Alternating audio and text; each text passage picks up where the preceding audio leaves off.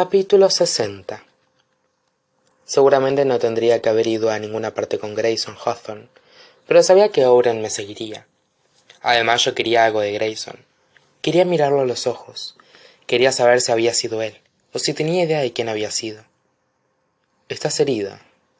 Grayson no formuló la frase como si fuera una pregunta. ¿Me vas a decir qué ha ocurrido? Ah, sí, eso haré.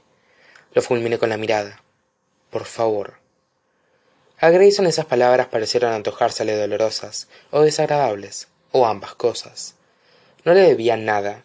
Oren me había pedido que no mencionara el ataque. La última vez que había hablado con Grayson, él me había lanzado una lacónica advertencia. Además, se haría con la fundación si yo moría. Me dispararon.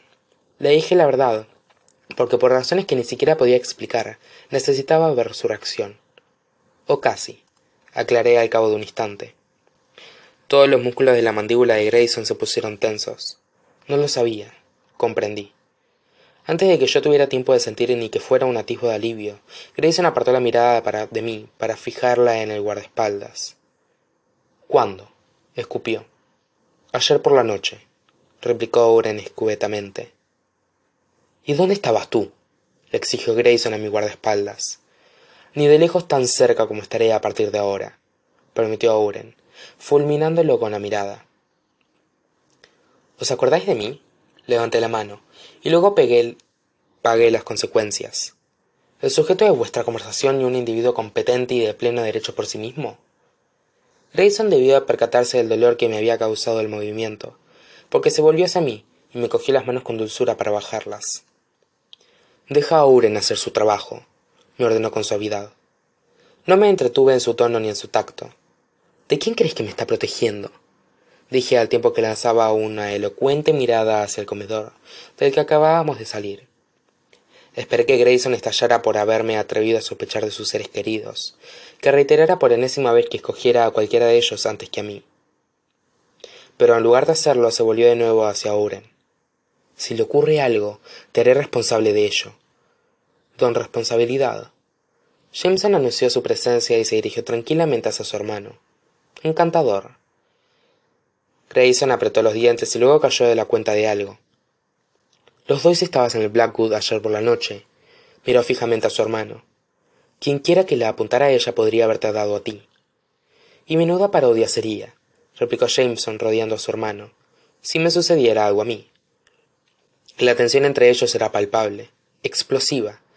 Ya me veía venir cómo iría la cosa. Grayson llamaría irresponsable a Jameson, y éste correría todavía más riesgos para demostrar que tenía razón.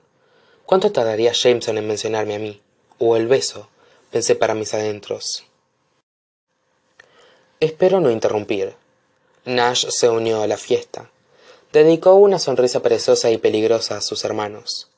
Jamie, hoy no vas a saltarte las clases. Tienes cinco minutos para ponerte el uniforme y subirte a mi camioneta si no quieres que te ate de pies y manos en el futuro. Esperó a que Jameson echara a andar y luego se volvió. Gray, nuestra madre ha requerido una audiencia.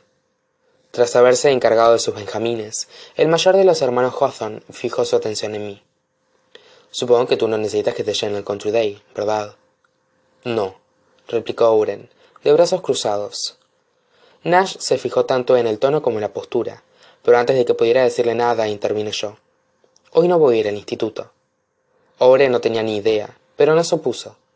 Nash, en cambio, me miró exactamente de la misma manera que había mirado a Jameson cuando lo había amenazado con esposarlo. Tu hermana sabe que pretendes hacer campana esta preciosa mañana de viernes. Mi hermana no es de tu inconveniencia, le dije. Sin embargo, pensar en Libby me llevó a recordar los mensajes de Drake. Había cosas peores de la vida de que Libby se enredara con un Hawthorne. Eso si Nash no me quiere muerta, vamos, pensé. Cualquiera que viva o trabaje en esta casa es de mi incumbencia, repuso Nash. No importa cuántas veces me marche, ni cuánto tiempo pase fuera, las personas necesitan que las cuiden a pesar de todo. Así que me dedicó la misma sonrisita perezosa.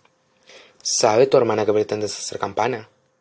Hablaré con ella, le dije, intentando descubrir qué se escondía bajo su apariencia de vaquero. Nash me devolvió la mirada, y pareció analizarme también. Hazlo, pequeña,